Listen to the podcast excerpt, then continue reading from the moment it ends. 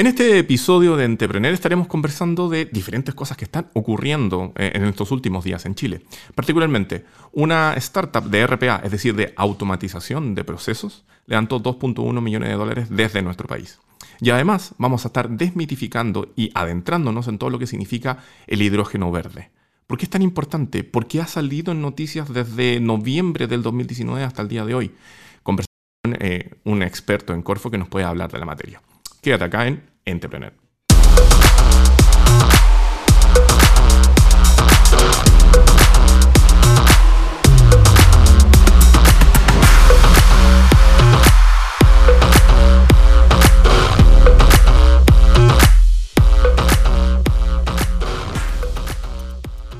Sean todos bienvenidos a un nuevo episodio de acá de Entrepreneur, este espacio, estos 60 furiosos minutos sobre emprendimiento, inversiones, el levantamiento de capital, eh, conocer ideas de negocios y algo de tecnología también. Para empezar esta nueva edición, tenemos a un invitado que eh, está haciendo noticia últimamente.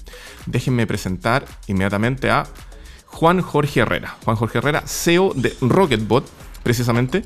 Esta empresa de RPA, de automatización de procesos, en inglés es Robotic algo algo, él probablemente me va a decir, que eh, está eh, transformando, generando toda una revolución en lo que significa precisamente la automatización de procesos. Juan Jorge Herrera, yo te doy la bienvenida acá a Entrepreneur. ¿Cómo estás?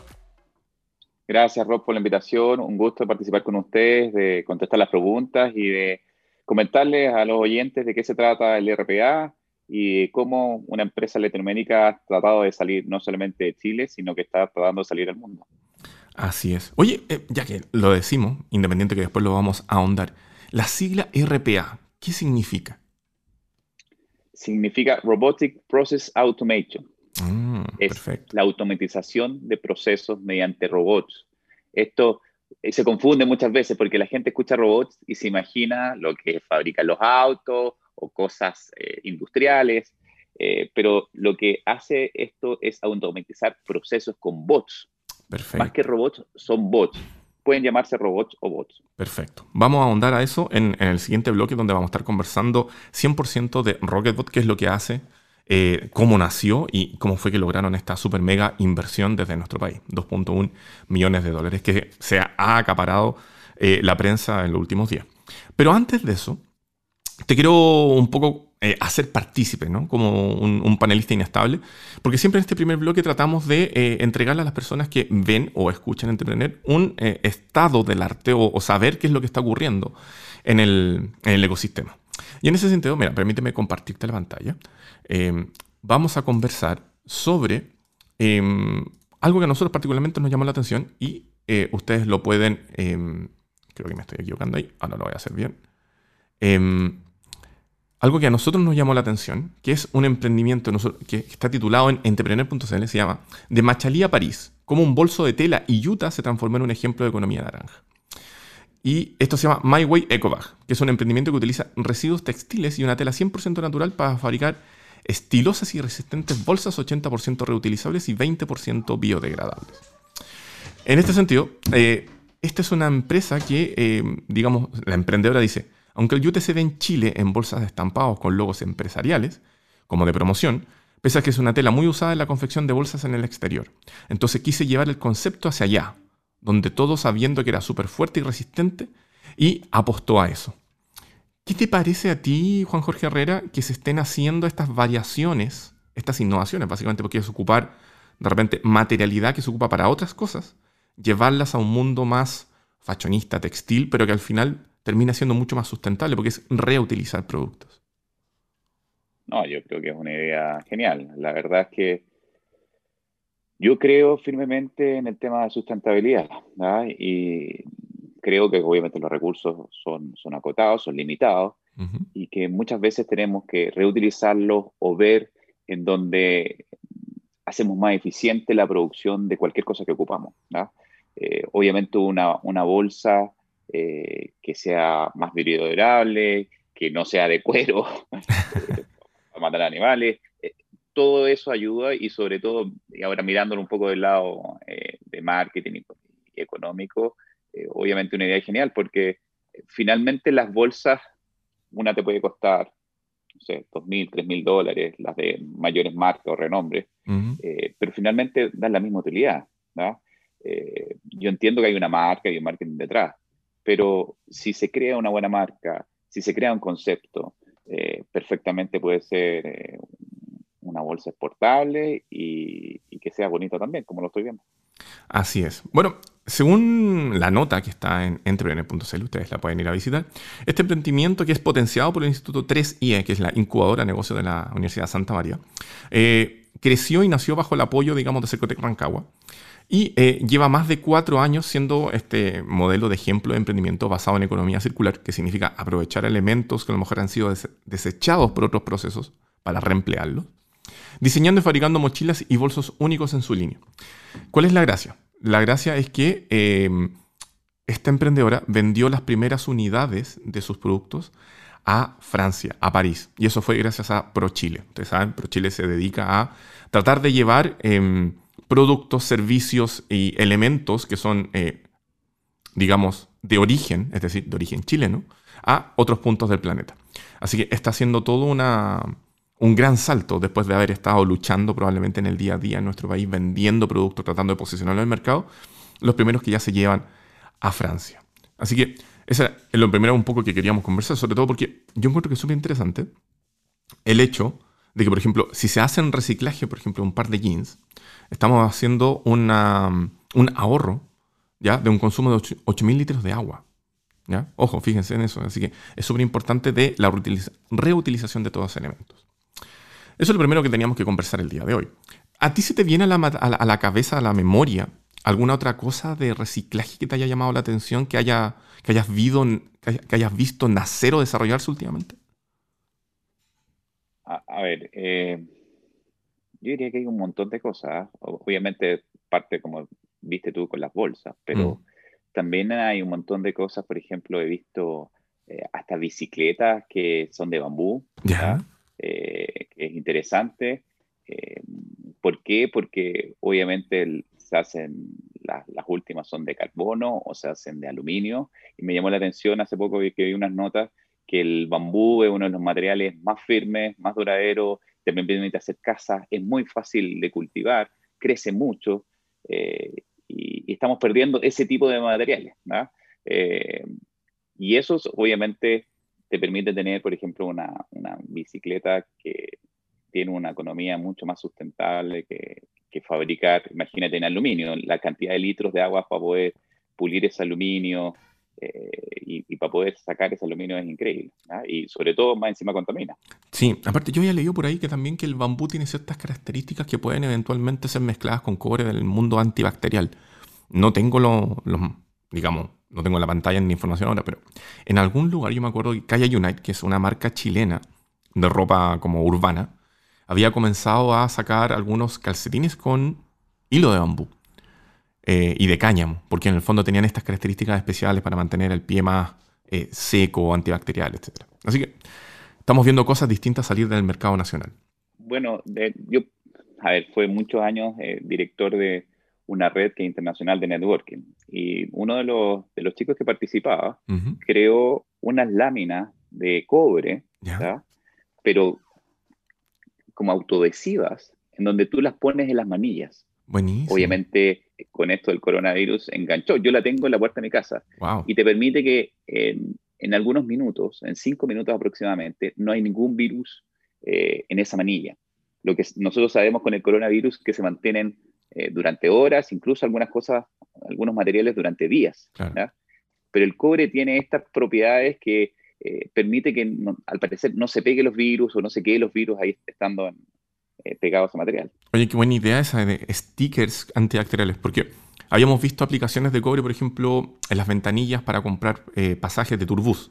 Habían puesto, en la, donde uno se apoya, habían puesto placas de cobre. Habían lugares también, algunos servicios gubernamentales, si no me equivoco, el Servicio de Impuesto Interno también estaba trabajando en algo así. Pero, pero que sea móvil, que sea pegable, está increíble. Vamos a ver si nos conseguimos ese dato Sí, yo te, lo puedo dar. Son unas láminas y tú, obviamente, es eh, autoadhesivo, y tú las pegas donde, en una manilla, en cualquier cosa que tú sabes que va a tener mucho contacto con personas. Mm. Ahora, en mi caso la tengo en la puerta de la casa, pero si tú tienes un negocio, podrías tenerla en, la puerta de entrada. Claro que sí. Oye, y hablando de, COVID, digamos, que es eh, algo que sigue estando súper presente en nuestra sociedad, em, se está paulatinamente, se están, eh, no sé si disminuyendo, aligerando, suavizando las medidas de confinamiento, ¿no? Hay algunas comunas que ya están en fase 2, se estima de que esto va a seguir avanzando. Eh, la tasa de contagio ha ido bajando desde el casi 13% que tuvimos hace unos meses atrás. Si no me equivoco, a nivel nacional estamos en un 9%. Em, y por eso nos llamó la atención algo que tiene que ver con, em, con una aplicación para la seguridad de los trabajos y que permita al mismo tiempo simplificar las labores del día a día. Entonces, ¿de qué se trata esto? Se trata de... Em, dice, según un estudio de la empresa de recursos humanos digital, los trabajadores pierden más de una hora laboral en la búsqueda de un documento, lo mismo que utilizan entre el 15 y el 20% del espacio en una oficina. Si bien todas las áreas de una empresa son responsables de la utilización de estos insumos, la prevención de riesgos destaca por la necesidad de llenar una gran cantidad de documentos como reglamentos internos, procedimiento de trabajo, obligación de informar, etcétera, etcétera. Todo este papeleo obviamente hace que el trabajo sea mucho más lento en el día a día. Y para eso inventaron o lanzaron una aplicación chilena que se llama Tasky. T-A-Z-K-Y-E-I. Tasky. www.tasky.cl si es que le quiere echar un vistazo. Que está revolucionando el mundo de la prevención de riesgo ya que está simplificando este trabajo e incluso eh, se puede hacer de manera remota. El gerente comercial de Tasky dijo, esto lo estoy leyendo de una nota que está en www.entrepreneur.cl, dice, nuestra app está enfocada en simplificar y acompañar las labores del día a día del área de prevención de riesgos, desde la programación de actividades hasta el reporte y análisis de datos obtenidos. ¿Cuáles son los beneficios que eventualmente podrían tener las empresas con esta aplicación, Juan Jorge? Dice, la plataforma entrega una serie de ventajas, tanto a los encargados de la prevención de riesgo como a los mismos trabajadores. ¿Ya? Donde estos están la digitalización de toda gestión de riesgo, el acceso amigable y almacenamiento seguro de datos online, control de actividad y gestión de equipo, potente sistema de reportabilidad, reducción de costos al eliminar por completo el uso del papel, que también eso significa eh, un medio ambiente saludable, ahorro de tiempo en tareas administrativas y al mismo tiempo una comunicación fluida e inmediata. Tú como CEO de una compañía que efectivamente hace robotización de procesos, automatización de procesos, ¿qué te parece este tipo de aplicación que acaban de lanzar? No, muy buena. La verdad es que dentro de la transformación digital y los cambios que vamos a tener de aquí en el futuro, es evidente que hay cosas que tenemos que ir cambiando. Eh, la verdad, almacenar papeles no se justifica. Eh, eh, ahora, obviamente tiene que ser una aplicación intuitiva, fácil, para, que efectivamente todas las personas la, puedan ocupar. nosotros, además de tener, no sé, un CRM y de tener otro software, tenemos también otros sistemas de recursos humanos para poder almacenar. Ahora esto va al grano a temas de, prevención de riesgo, que son papeles que hay que tener, que uno cuando está en una empresa más pequeña ni siquiera lo tiene tan claro, pero cuando son empresas más grandes eh, tienes que tener esos papeles documentados, firmados, como el derecho de saber y otros que, mm. que te obliga la ley. Eh, y muchas veces, eh, como dices tú, ocupa espacio en, en espacio físico en la oficina pero también muchas veces las personas van cambiando y no saben dónde están los papeles. Entonces, te permite una eficiencia decir, oye, mira, esto está acá, todos tenemos nuestra clave, yo puedo acceder a esos papeles, eh, yo puedo haber firmado incluso digitalmente ese derecho al saber y otros de prevención de riesgo, ponerme al día a una persona nueva. Entonces, yo lo encuentro genial, es algo que tiene que cambiar, la verdad. Imprimir papeles, firmar papeles y guardarlos en un archivador no tiene ninguna lógica como vivimos hoy día. Lo que se me fue preguntarle o decirle a los chiquillos que escribieron esta nota en, el sitio web, que le hubieran preguntado de repente a la mutual qué significa esto para ellos, porque entendamos que son empresas que se mueven alrededor de la prevención de riesgo, que ahora estén lanzando soluciones digitales. Ojo, a lo mejor ahí también se viene un cambio en esa área. No sé, puede ser. Claro, claro. me imagino que cuando te pueden fiscalizar, tú dices, no, mira, lo tengo todo acá, todo está firmado, todo está documentado, mm. y esto es. Ahora, lo ideal sería, no sé si la aplicación lo tiene, es que ya esa inspección puede hacer hasta digital, decir, ¿dónde están tus temas? Ah, ni siquiera va un inspector a arreglo. Que esté directamente conectado con el servicio, la organización. Tenga un certificado, tal vez. Puede ser un certificado. Usted cumple con todo, perfecto. Ya está el certificado al día. Sería lo ideal. Así es. Bueno, de todas maneras, si ustedes quieren saber más de, de Tasky, que es T-A-Z-K-I, tasky.cl, váyase a ver la nota que está en www.entrepreneur.cl bajo el nombre de Lanzan App para la seguridad de trabajadores y simplificar las labores del día a día. Los dejamos invitados que puedan ahondar su conocimiento e-, en eso.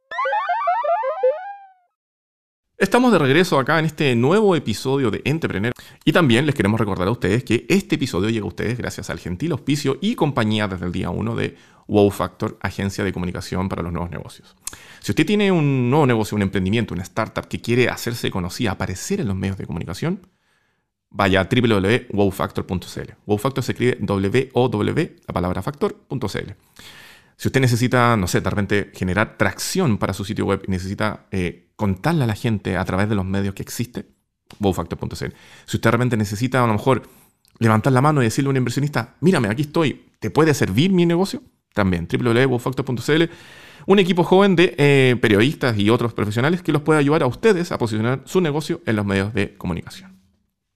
Dicho eso, estamos con eh, Juan Jorge Herrera, CEO de Rocketbot empresa o startup de RPA chilena que ha estado haciendo mucho ruido durante los últimos días por diferentes publicaciones, donde se ha connotado que levantaron 2.1 millones de dólares para expandir su negocio, su plataforma a nivel global. Juan Jorge, te doy nuevamente la bienvenida y adentrémonos inmediatamente en esto. Em, ¿Qué es Rocketbot primero? Eh, gracias, por la invitación. Eh, Rocketbot es una plataforma, un software para poder desarrollar, ejecutar bots de manera fácil e intuitiva. Ahora, ¿para qué ocupamos estos bots? Así como han escuchado que los bots pueden votar en Twitter, tú los puedes ocupar estos bots eh, para terminar o hacer o ejecutar un proceso de negocio en un ambiente computacional. Entonces, te permite desde hacer una tarea que generalmente es repetitiva en un proceso de negocio cualquiera, de cualquier industria. Por ejemplo, una conciliación bancaria. Un bot se puede descargar una captura del banco, la página web, puede meterla en un Excel, puede hacer operaciones en ese, en ese Excel y después sacar un informe y mandarte. Todo eso que antes lo hacía un contador de 9 de la mañana a 11 de la mañana todos los días, cuando son varios bancos, hoy día lo puede hacer un bot de 4 a 5 de la mañana dejando el trabajo listo y desocupando tiempo para esa persona. Imagínate eso para todo lo que tú trabajas. Déjame hacerte una consulta ahí, porque mencionaste bot. La mayoría de la gente, o la tendencia es que uno suele pensar que un bot es como una suerte de mini inteligencia artificial que te va contestando sobre todo en las páginas web de los chats. Chat de atención, un bot. Hola, ¿cómo está usted? Hola, tengo una ayuda. Sí, elija entre, quiero una ayuda con cliente y una ayuda, no sé, eh, con servicio técnico y uno tiene que escoger opciones. Entonces, es inteligente hasta por ahí nomás. Eh, y ese es como el conocimiento mayor que hoy, a nivel transversal, se puede entender de los bots. Entonces, Tú mencionaste bots y por lo que estás requiriendo es mucho más elaborado que simplemente un, un, ¿cómo podemos decir? un asesor virtual. Entonces, no sé si podemos desmitificar lo que es un bot. Sí, o sea, además que son dos cosas muy distintas, son complementarias pero distintas. Una cosa es el chatbot. El chatbot lo que trata de hacer es entender un lenguaje, una comunicación generalmente omnicanal, puede ser por un, por un chat o por, por, otra, por otra forma, y entendiendo lo que está tratando de decir ese cliente o, ese cliente interno, eh, trata de sacar esa información para poder dar una respuesta.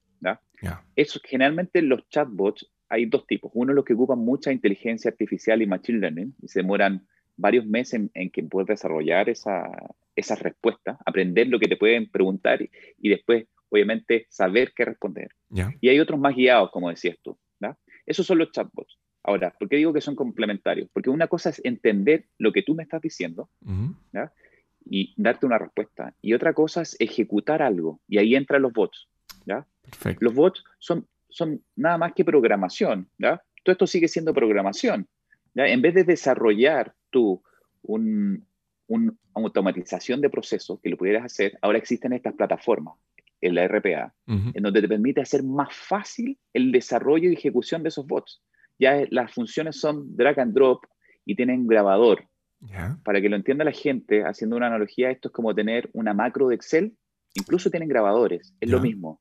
Tú le enseñas, pero con todo el sistema computacional, con cualquier sistema, con cualquier cosa que esté dentro del computador, tú podrías hacer que el bot interactúe. Ah, perfecto. Ya, ok. Es mucho más inteligente, por llamarlo de alguna manera efectivamente responde a necesidades mucho más elevadas que contestar un chat, digamos. Sí, puedes hacer mucho más cosas, tiene un rango mayor. Ahora, lo que siempre se dice es que la inteligencia la pone eh, la persona que desarrolla. El robot después cuando queda programado es como más tonto, pero sí son tus manos y tus ojos. Pueden estar viendo correos, pueden estar ejecutando cosas. Ahora la inteligencia eh, la pone que desarrolla el bot. Ahora, esto se puede complementar otra vez o conectar a inteligencia artificial, artificial, machine learning, en donde ya le podemos colocar inteligencia. Pero el primer paso es yo tengo un proceso que es repetitivo, que tengo a alguien generalmente que es copy-paste de un sistema a otro, o que tengo que ver, si es que esto está en una planilla, eso lo puede hacer un robot. Ya no es necesario que lo haga una persona. Y ahí es donde está el gran cambio para los siguientes años.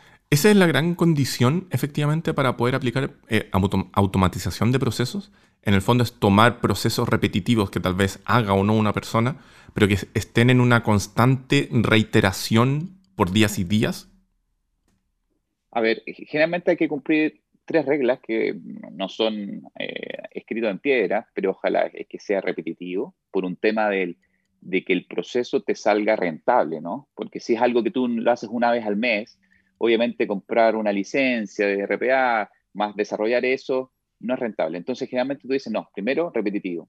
Segundo, eh, que sea digital. ¿A qué nos referimos con que sea digital? Es que esté en el sistema computacional. ¿verdad? Eh, ya cuando hay cosas manuales, obviamente el bot no puede hacer nada. Eh, y tercero, em, que además de ser repetitivo y digital, em, sea estructurado o semi-estructurado. ¿A qué nos referimos con eso? Es que si yo tengo que leer un mail, el mail tiene que tener cierta estructura, hay cierta herramienta, o eh, si hay una base de datos, tiene que tener cierta estructura. Si eso ya no es estructurado, es muy difícil yo enseñarle o poder programarlo. Entonces, esas son como las tres reglas básicas. Juan Jorge, y por ejemplo, si tomamos eso, tal vez cuáles son, no sé, me imagino que en muchas industrias se puede aplicar esto, pero tal vez cuáles son los procesos que ustedes más ven que están automatizando al día de hoy a través de, la plataforma de Rocketbot. Mira, efectivamente nosotros tenemos todas las industrias. Eh, yo diría que la más fuerte, por un tema eh, de presupuesto y empuje, es la industria financiera y de seguro.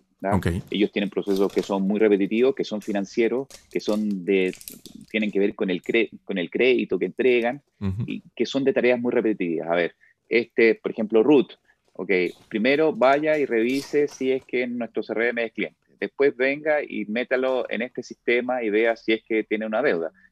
Todas esas son tareas repetitivas que las tienen que hacer los bancos, la empresa de seguro, y, son procesos que se pueden automatizar. Ahora, eso es una parte vemos con mucha fuerza en donde hay una gran potencialidad en atención al cliente. Atención al cliente te permite, eh, una, una, vez que alguien te contesta, hay una tarea que se llama el back. Ok, yo te contesto, tú me estás llamando, o te contesta un chatbot, pero después efectivamente alguien tiene que ejecutar eso. Oye, necesito mis últimas boletas. Perfecto. ¿Y qué es lo que hay que hacer? Hay que meterse un sistema, ir a buscar por nombre root, sacar eso y mandarla por mail. Eso que la ejecutiva lo hacía después de terminar el llamado, que se llama After Call Work, podría ser un bot. O en retail hay analistas haciendo temas de precio, revisando que los precios estén. Por ejemplo, tenemos una empresa de las más grandes de Sudamérica de retail, en donde pusieron a bots analizando precios en vez de un ejecutivo. Bueno, revise si el precio de todas estas mm. eh, supermercados están iguales. Eso lo hace un analista y ahora lo hace un bot. Pone un play y empieza a ver, revisar si los precios están correctos, entre otros. Oye, una de las eh, leyendo artículos para prepararnos para esta entrevista, vimos algunos medios alarmistas. En la línea típica de cuando evoluciona la tecnología y evoluciona la sociedad de, no, los bots nos van a dejar sin trabajo, no, los bots, porque en el fondo es que la gente, ¿qué va a pasar con ellos? ¿Qué pasa con eso? Sí, a ver, hay aquí una visión pesimista y una positivista. ¿ah? Efectivamente, eh, se piensa, y si tú empiezas a leer, se piensa que el, 48% o más de los trabajos que existen hoy día van a cambiar en el futuro. Y esto viene por la automatización. Esto viene por la transformación digital. Dentro de esto, un rol importante eh, lo corren los bots. Ahora, en nuestra experiencia, lo que hemos visto es que finalmente las empresas no tienen ganas de despedir a nadie. Eh, lo que, lo que quieren es que sea más eficiente la operación. Lo que quieren es que esa persona que está trabajando 8 o 9 horas diarias puede hacer cosas que le agreguen mayor valor, vender más, atender mejor, etc. Entonces, una forma de alinear ese tiempo es, oye, oye, automaticemos este proceso. Perfecto. no niego que de repente hay algún proyecto que, oye, mira, estos puestos son puro copy-paste, se van a terminar. Pero en general lo que hemos visto es que casi no se despide nunca nadie. Aquí lo que se busca es hacer más eficiente la operación. Perfecto. entendiendo eso, adentrémonos en algunas cosas particulares de Rocketbot para que no nos pille el tiempo, digamos. ¿Cuánto tiempo tiene ya de vida Rocketbot hasta llegar a este hito del levantamiento de 2.1 millones de dólares? Eh, Rocketbot eh, se fundó eh, a mediados de 2018, pero su primera factura fue entrando al segundo trimestre del 2019. Ese tiempo, el 2018 el 2019, fue para terminar de desarrollar la plataforma, fue para empezar a buscar clientes, etc. Entonces, si lo vemos desde, desde esa fecha, llevamos solamente dos años, en donde dos años han sido una atracción increíble ¿Por qué? Porque es muy competitivo y ahí yo te puedo mencionar otras cosas por qué estamos haciéndolo bien en, Latinoamérica y en el mundo. ¿En qué países está presente al día de hoy Rocketbot, aparte de Chile, digamos? Como venta licencia estamos en 16 países. Como operaciones estamos en 4 y estamos abriendo una pequeña operación en Estados Unidos y en, eh, España. Wow, wow. ¿Algunos clientes tal vez de renombre que puedas mencionar que ya están trabajando con ustedes? Claro, a ver, tenemos más de 30 empresas de seguro. Dentro de ellas, por ejemplo, está Allianz, que es un cliente que salió desde México, ahora está en Colombia, pero es interesante porque ellos tuvieron que pedir permiso para trabajar con nosotros a Alemania, eso lo dieron, ¿ya? Y logramos hacer un proceso que la competencia no podía. Entonces eso fue un, un espaldarazo muy importante para creernos el cuento de que podemos tener cualquier otro cliente. ¿ya? Eh, otros clientes, como te dije, bueno, eh, Retail, Sencosud trabaja con nosotros, ellos ya tienen más de 80 procesos automatizados y ellos en ese caso lo trabajaron ellos solos la plataforma, ¿no? que también nos llena de orgullo que ellos solos hayan aprendido y desarrollen, porque tú tienes la posibilidad de verlo externamente o la empresa final eh, desarrollar ellos sus propios bots. Mira, ahí mencionaste algo súper importante, porque dijiste que Rockbot era una plataforma. Y mencionaste en este caso de que Sencosud ellos lo están aplicando o desarrollando internamente. Eso significa que si tú aprendes a manejar la plataforma, la puedes aplicar in-house con tu gente o también le puedes pedir a otros que te desarrollen la solución por ti. ¿Estoy lo correcto? Correcto. Correcto. Efectivamente. Ahí las empresas tienen esa decisión. Primero, tengo claro qué procesos puedo automatizar, lo puedo ver yo internamente o lo puedo externalizar. ¿ya? Eh, hay empresas que se dedican, que son partners nuestros, que se dedican a hacer ese trabajo. Y además, obviamente, la más importante es desarrollar esos bots. Yo como empresa puedo decir, ok, voy a aprender, voy a entender a través de unos cursos que nosotros tenemos gratuitos en una, en una cosa que se llama Rocketbot Academy, ¿ya? Eh, o voy a, tal vez, eh, tratar de contratar una empresa para que me ayude porque necesito darle mayor velocidad y no, no puedo perder tiempo aprendiendo. Es una decisión completamente la empresa de qué camino tomar. Oye, y algo que mencionaste que conversaron al tiro, ¿en qué se diferencia Rocketbot de la competencia? Estoy pensando en un Automation Anywhere, estoy pensando en plataformas de ese tamaño que de hecho tienen hasta sponsorían autos de Fórmula 1. Entonces, ¿en qué se diferencian ustedes de ellos? Claro, a ver, las plataformas en sí son bastante parecidas, pero hay una gran diferencia. Eh, nosotros estamos basados en un lenguaje que se llama Python, que es de le llaman el, lenguaje de inteligencia artificial, eh, lo que te permite desarrollar, para gente que es programadora, te permite tener un alcance y una flexibilidad mayor. Nuestra competencia está todo basado en otro lenguaje y que está un poco casado con Microsoft. Entonces los bots tienen que ser en un mundo operativo de Windows. El nuestro es multiplataforma y eso es porque está basado en Python. Yo diría como segundo gran elemento es, eh, tenemos bastantes ventajas tecnológicas y sobre todo una ventaja que es una mezcla entre tecnológica y comercial, porque nuestras licencias permiten a los que las ocupan a tener bots trabajando en paralelo. ¿ya? Eh, nuestra tecnología lo permite. ¿Qué quiero decir con esto? En la misma máquina tú puedes tener bots haciendo distintas cosas. ¿Ya? Uno está leyendo el diario, otro está haciendo esta otra cosa. En cambio, en general, en la competencia te lo permiten, pero tú tienes que pagar por cada uno de esos bots trabajando en paralelo. Buenísimo. Entonces, eh, es, y es porque ellos tienen que crear otra instancia, hay un tema tecnológico también, pero además te lo cobran. Entonces eso rompe un poco y da una diferencia enorme en cuanto a la, a la herramienta. O sea, podemos decir también de que Rocketbot no solamente automatiza procesos, sino que asimismo también es mucho más eficiente que otras plataformas. Podemos decir eso. Cuando hemos, eh, hemos estado a prueba, lo hemos hecho bien y por eso hemos tenido la atracción estos últimos dos años. Los clientes lo entienden y dicen, ok, ya, déjame probar. Obviamente es difícil competir con una empresa, no sé si escuchaste, pero el número uno del mundo se llama WIPAT. Ellos acaban de salir a la bolsa y una empresa hoy día de valor bursátil de 35 mil millones de dólares. Automation Anywhere está saliendo o va a salir luego y solamente va a ser una empresa de 15 mil millones de dólares. Entonces, competir con ellos eh, obviamente no es fácil, pero lo estamos haciendo de chico a grande. Estos 2.1 millones de dólares levantados, donde entiendo que 1.5 vienen de inversión del grupo consorcio, em, ¿para qué se va a estar ocupando? Principalmente para expansión comercial. ¿ya? Eh, nosotros necesitamos estar en el mercado en Estados Unidos, hoy día representa el 50% del mercado del RPA y Europa representa el otro 25% del mercado RPA. Mm.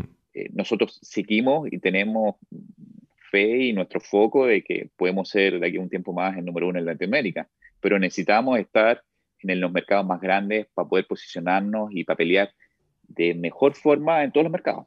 Si no somos globales, eh, es difícil eh, poder tener toda la experiencia, es difícil poder pelear con estas empresas que también son globales. Perfecto. ¿El próximo unicornio de Chile?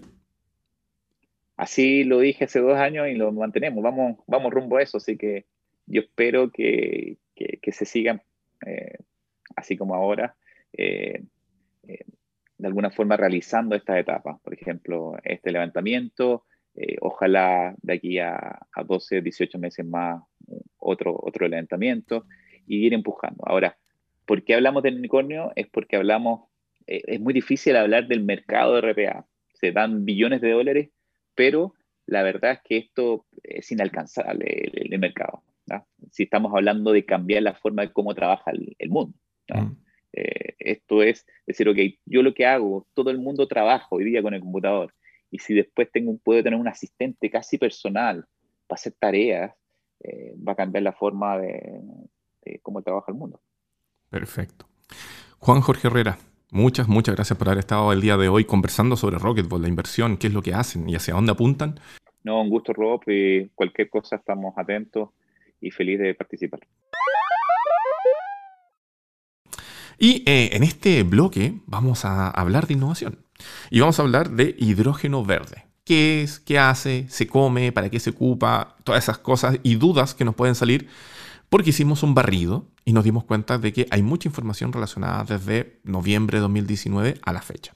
Y para eso tenemos a Ana María Ruz, que es especialista de hidrógeno verde de Corfo.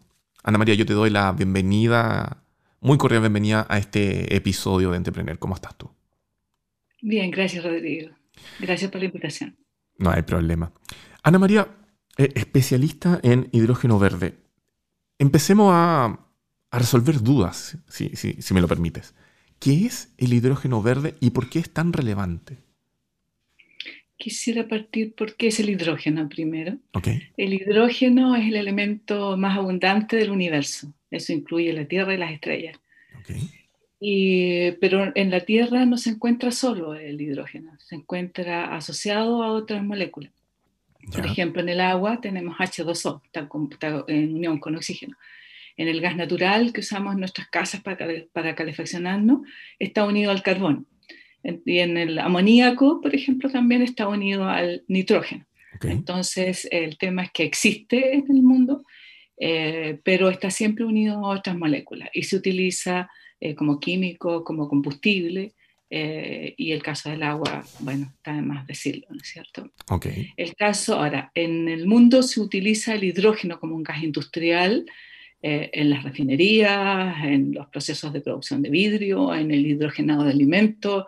Existe mucho tiempo, cientos de años que utiliza el hidrógeno, pero ese hidrógeno es producido a partir de gas natural, entonces emite carbono y por tanto contribuye a las emisiones de gases de efecto invernadero y al cambio climático. Cuando hablamos de hidrógeno verde, es un hidrógeno que se produce desde el agua, que al ser a través de un proceso que se llama electrólisis, donde se separa la molécula de hidrógeno y la molécula de oxígeno. y no hay emisiones de carbono, por tanto, eh, no hay contribución al cambio climático. Perfecto.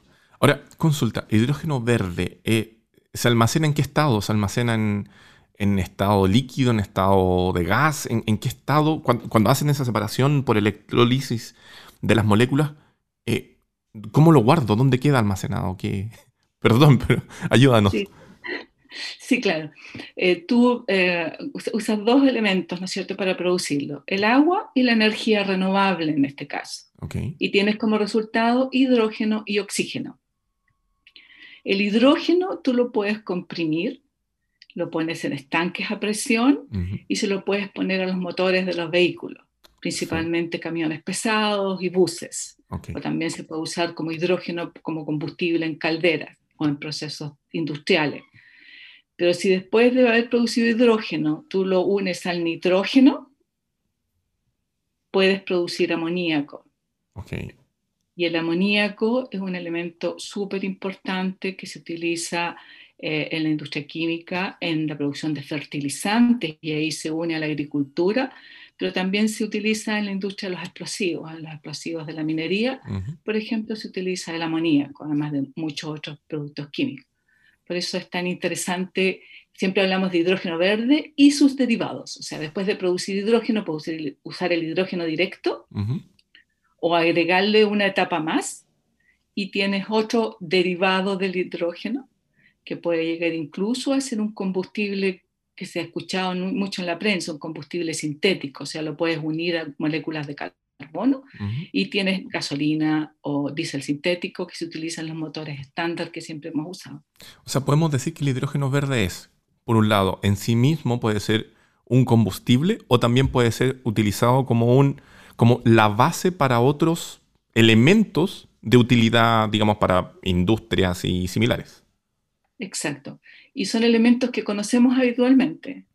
O sea, como les decía, el amoníaco, el metanol, la benzina, etcétera, digamos. Solo que el origen, origen es desde la producción, desde el agua, por tanto no emite carbono y no contribuye a los gases de efecto invernadero.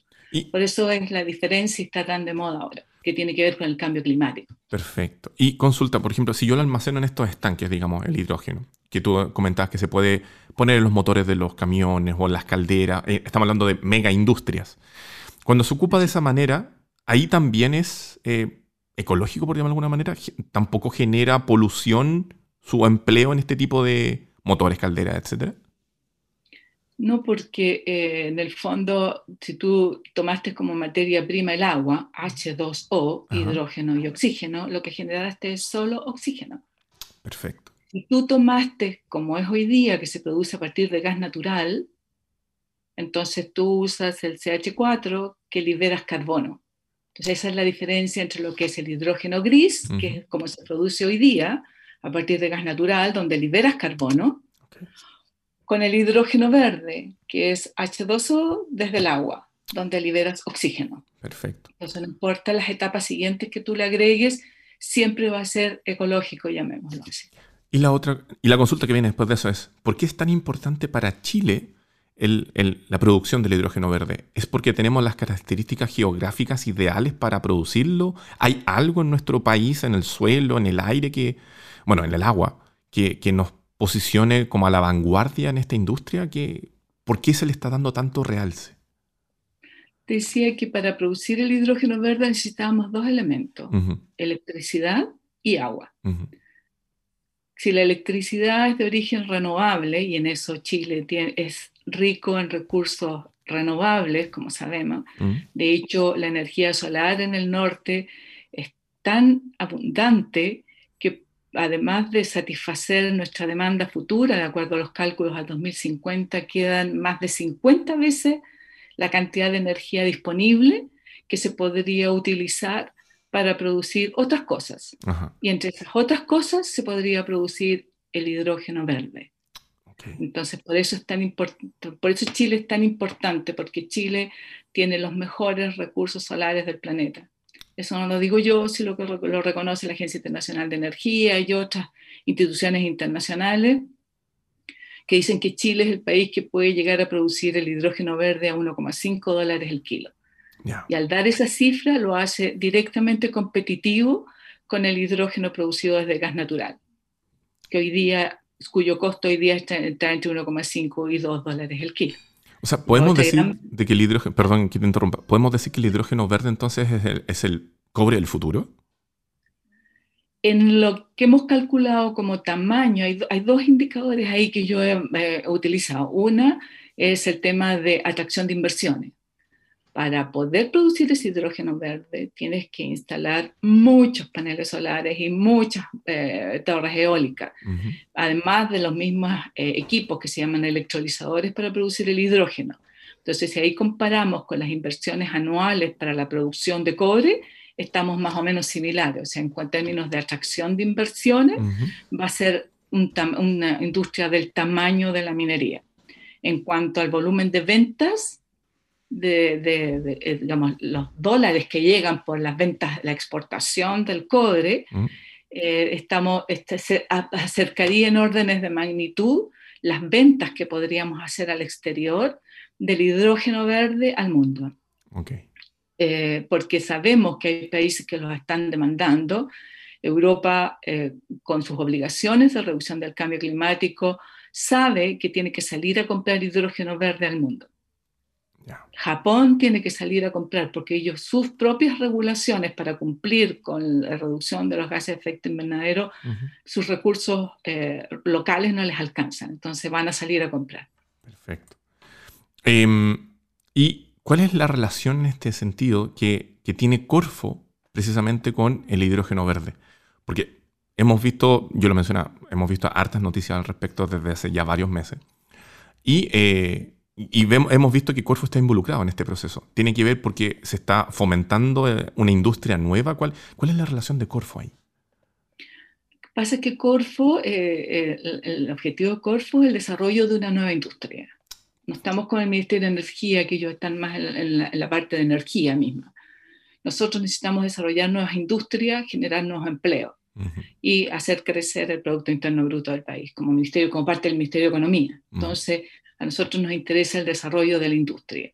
Y en ese sentido, esta no es la primera experiencia de Corfo. Corfo estuvo en apoyar la planta de concentración solar de potencia de Cerro Dominador con un proceso de licitación que facilitó la estructura de financiamiento de Cerro Dominador y hoy día tenemos ya la planta que está sincronizándose y es la primera planta eh, que se va a conectar de Latinoamérica en esta tecnología.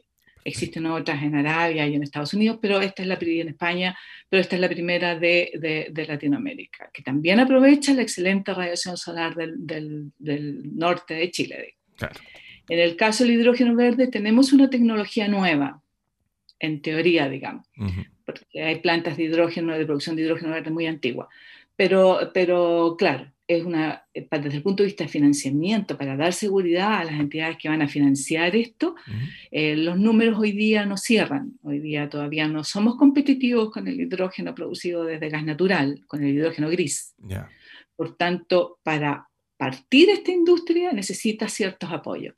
Y en ese sentido, Corfo acaba de lanzar una convoca, el primer llamado para el cofinanciamiento de la primera planta de hidrógeno verde en Chile, con un aporte de 50 millones de dólares eh, y el para presentar uno más proyectos y el proyecto, cada proyecto puede postular hasta por 30 millones de dólares. La idea es apoyar eh, con un aporte al, a las inversiones de los electrolizadores. Perfecto. Esa es una iniciativa que tenemos y la otra que acabamos de lanzar también es para hacer los estudios de preinversión. Quiero, quiero señalar una cosa súper importante. Aquí, igual que en energía solar, van a haber grandes plantas, pero también va a haber generación distribuida. Perfecto. Entonces, van a haber las grandes plantas. El primer llamado que hemos hecho es para apoyar grandes plantas, electrolizadores de 10 megas y más. O sea, son plantas que van a tener una inversión sobre los mil millones de dólares. Es mucho dinero. Y también van a haber plantas que van a estar en el otro segmento, que van a ser más pequeñas, que aún no tenemos instrumentos eh, para apoyarlas, pero espero que lo tengamos en, en un futuro próximo. De todas maneras, debería ser una industria eh, bullante que debería comenzar a acelerar su desarrollo, digamos, en los meses y en los años siguientes, ¿no? las bases del lanzamiento que acabamos de hacer, esperamos que la planta a la cual vamos a apoyar esté funcionando ah, antes de diciembre del 2025. La Estrategia Nacional de Hidrógeno Verde que lanzó el Ministerio de Energía, basado en el trabajo que ya Corfa había hecho en muchos estudios, eh, indica que deberíamos tener 5.000 megawatts en electrolizadores instalados al 2025. Esa es la meta, o sea, una meta muy, muy ambiciosa. eh, pero bien, las cosas, como, como, ocurre con, al principio cuando se trataba de energía solar, no había, era un tema que no, se creía mucho, ¿te fijas? Pero la meta de 20% de energías renovables, que era el 2025, la cumplimos cinco años antes. El 2020 ya teníamos un 20% de energía solar en la matriz, entonces, de energía, perdón, energías renovables en la matriz. Entonces, ahora esperamos que también eh, los números y las empresas que están muy, muy activas en esto, tanto las empresas como las instituciones financieras que están buscando financiar estos proyectos, eh, nos sorprendan y efectivamente logremos la meta de 5.000 megawatts de electrolizadores al 2025 como plantea la Estrategia Nacional de Hidrógeno Verde. Ojalá se pueda lograr eso. Ana María. el número de empleos también, que es súper importante. Sí. ¿Hay una proyección más o menos de cuántos empleos debería atraer esta industria, más o menos? Hay, del orden, hay, unos estudios que hizo la Agencia de Cooperación Alemana que deberían ser del orden de 60.000 empleos y a nivel global, a nivel del mundo, la Hydrogen Council tiene calculado que deberían haber del orden de 30 millones de nuevos empleos en el mundo, todo lo asociado a esta nueva industria. Muy, muy interesante entonces. Ojalá que se pueda lograr todo. Ana María Ruz, eh, especialista en hidrógeno verde de Corfo, muchas, muchas gracias por haber estado acá conversando en Entrepreneur sobre esto tan entretenido y que eh, siempre es bueno precisamente ahondar más para entender de mejor manera el escenario que estamos enfrentando, sobre todo el nacimiento de una nueva industria. De verdad, yo te quiero agradecer por haber estado acá con, con nosotros acá en Entrepreneur. Gracias a ti, Rodrigo. Que tengas buen día. Buen día para ti también. Y los días jueves, todo este material lo pueden encontrar en la omnicanalidad de entrepreneur.cl. Sitio web, canal de YouTube, eh, Facebook, Spotify, Apple Podcasts, etc.